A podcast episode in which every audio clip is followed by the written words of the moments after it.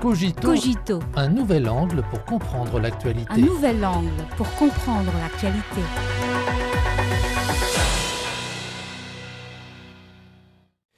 Bienvenue à Cogito. La Chine a publié mardi 19 avril les données de son économie pour le premier trimestre 2023. D'après les premières statistiques, le PIB au premier trimestre s'est élevé à 28 499,7 milliards de renminbi, en hausse de 4,5% en collissement annuel à prix constant.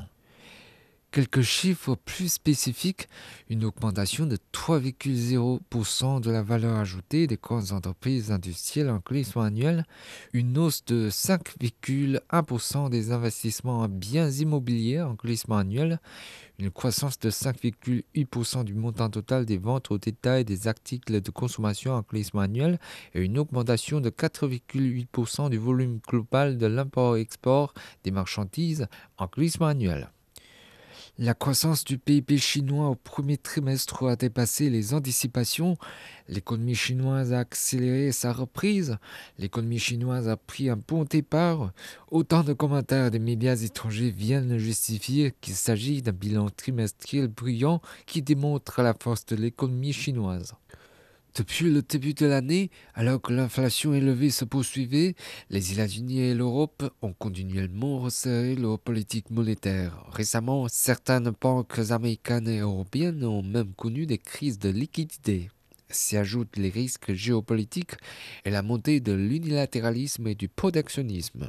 Par conséquent, l'économie mondiale fonctionne dans une instabilité accrue. Compte tenu de ce contexte, les performances économiques de la Chine au premier trimestre ont été chèrement acquises.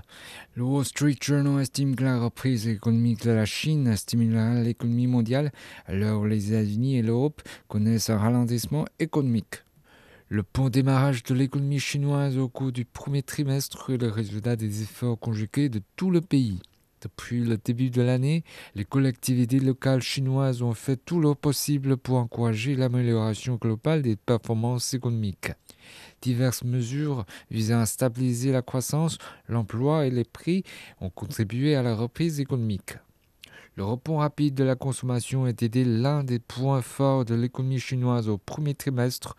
Selon les statistiques, la contribution de la consommation finale à la croissance économique a atteint 66,6% au premier trimestre, ce qui représente un net rebond par rapport à l'ensemble de l'année dernière.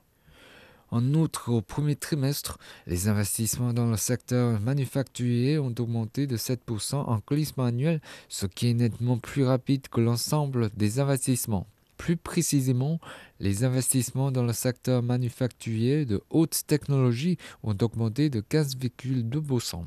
La production de véhicules à énergie nouvelle et de cellules solaires a augmenté respectivement de 22,5% et de 53,2%.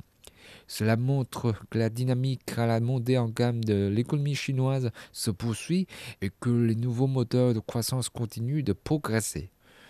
Dans le même temps, les efforts chinois visant à promouvoir une ouverture de haut niveau ont dynamisé la croissance économique.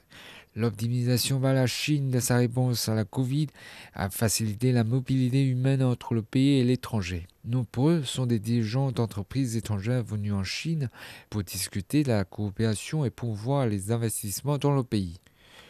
Il convient également de mentionner le baromètre économique du commerce extérieur. Au cours du premier trimestre, le volume global de l'import-export des marchandises de la Chine a atteint 9 890 milliards de renminbi, soit une hausse de 4,8% en glissement annuel.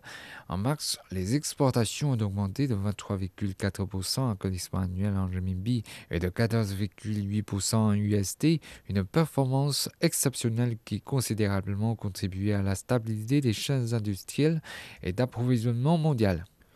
Selon Bloomberg, la croissance inattendue des exportations chinoises au premier trimestre était le signe d'une amélioration de l'économie. La directrice générale du FMI estime que la contribution de la Chine à la croissance économique mondiale atteindra environ un tiers cette année. L'environnement international actuel reste complexe et volatile.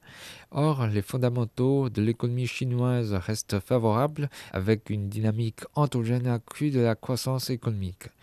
raison pour laquelle de nombreuses multinationales pensent qu'investir en Chine et s'y implanter est un choix pour un avenir meilleur.